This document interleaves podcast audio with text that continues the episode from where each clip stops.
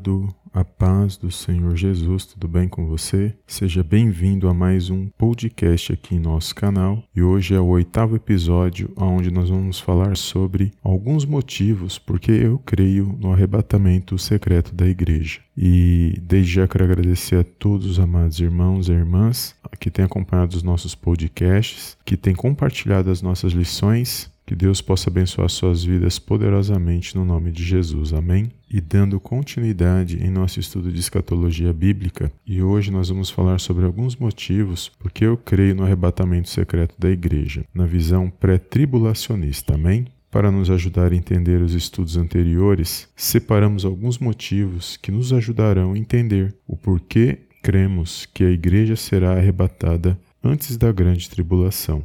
Primeiro motivo: a igreja só aparece mencionada até o capítulo 3 de Apocalipse, quando o Senhor Jesus dirigiu a sua atenção para sete igrejas da Ásia. Depois do capítulo 4 ao 19, que vai tratar da grande tribulação dos últimos acontecimentos, a igreja não aparece. Quando lemos em Apocalipse, no capítulo 1, versículo 19, fica claro que existe uma distinção desses eventos.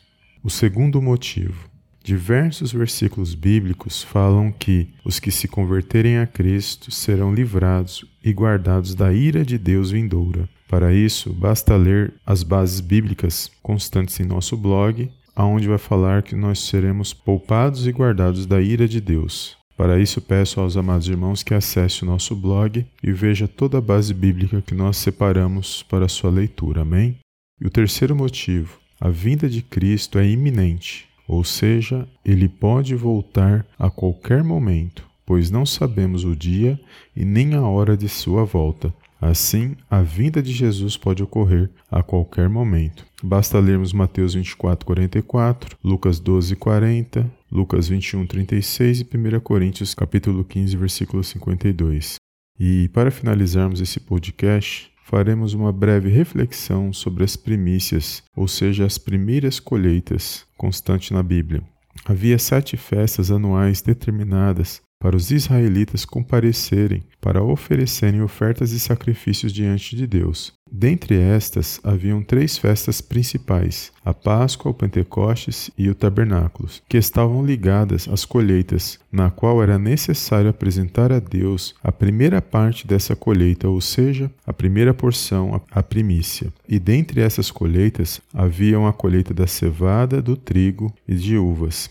E dessas três colheitas era necessário separar uma porção, que é a primeira parte destinada a Deus, e quando nós fazemos essa ligação com o arrebatamento da igreja, nós podemos entender que aqueles que serão arrebatados farão parte dessa primeira colheita que é destinada ao nosso Deus e Pai que está nos céus.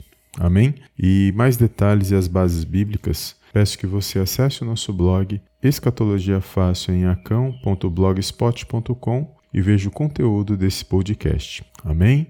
Este foi o nosso podcast de hoje. Não esqueça de nos acompanhar nas nossas próximas lições e eu te vejo no próximo podcast em nome do Senhor Jesus. Amém e amém.